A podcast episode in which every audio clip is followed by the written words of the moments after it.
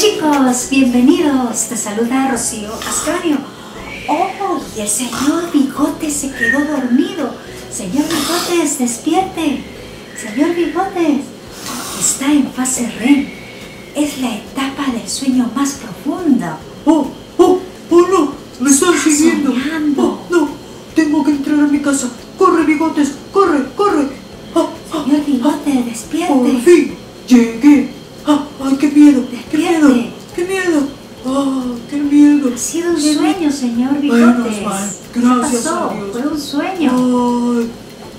Hola, Rocío. Hola, chicos. Soñé que unas personas me seguían, pero llegué a entrar a mi casa con mucho miedo. Ay, qué susto.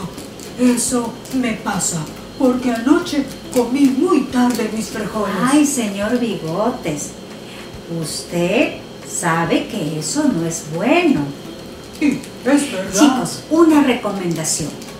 De dos a tres horas antes de dormir, no deben comer, porque tendrán problemas con el estómago y con el sueño.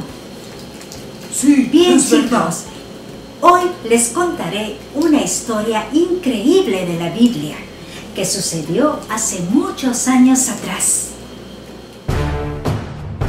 Había una vez una pelea entre los sirios y los israelitas. Un día, el rey del país de Siria planeaba con sus oficiales en secreto los lugares de ataque contra el ejército de Israel.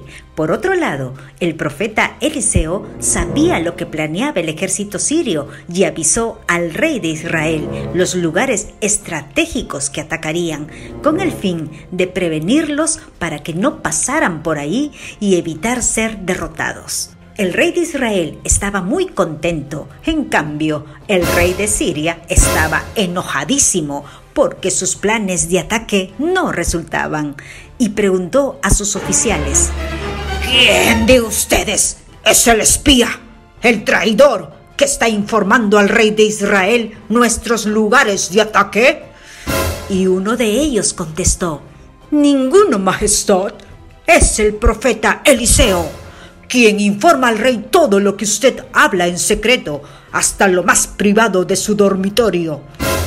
y el rey furioso respondió, ¿Qué cosa?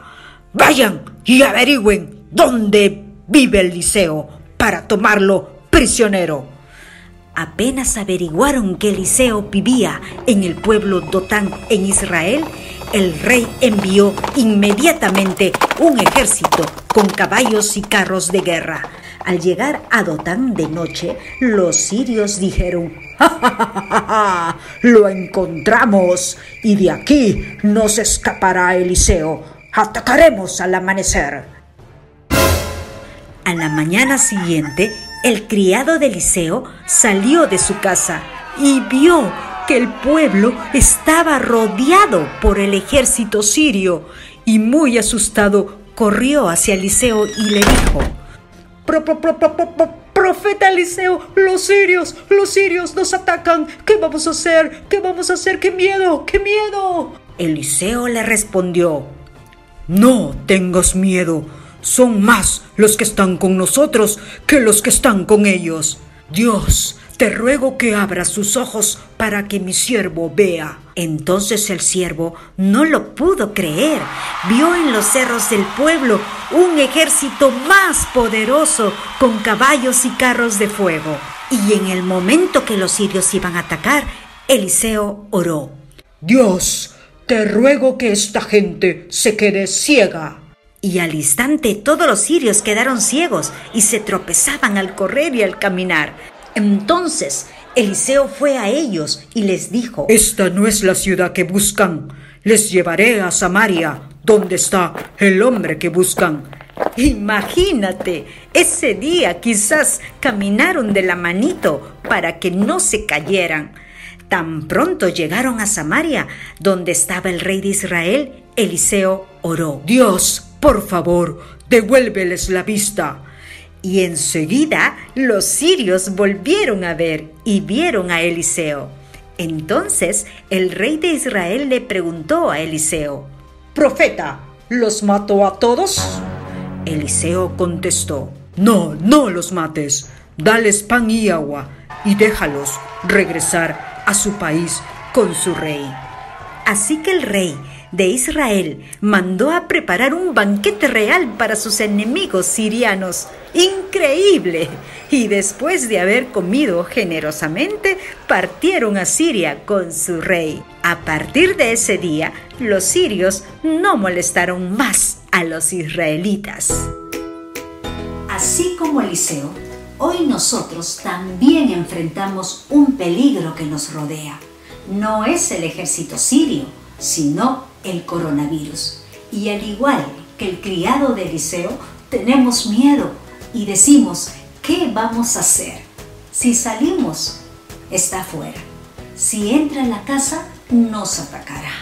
Más aún, cuando escuchas que hay muchos contagiados y muertos en tu país. Pero sabes, el poder de Dios está dispuesto a luchar de tu lado como lo fue con Eliseo no estás solo. Ora a Dios, ten fe de que Él y sus ángeles están contigo para cuidarte y sanar, porque el poder de Dios no se compara con el poder de ese virus. Dios te promete en Isaías 41:10, no tengas miedo, porque yo estoy contigo no temas, porque yo soy tu Dios. Yo te doy fuerzas, yo te ayudo, yo te sostengo con mi mano victoriosa. Fue un gusto compartir. Nos vemos chicos, hasta la próxima.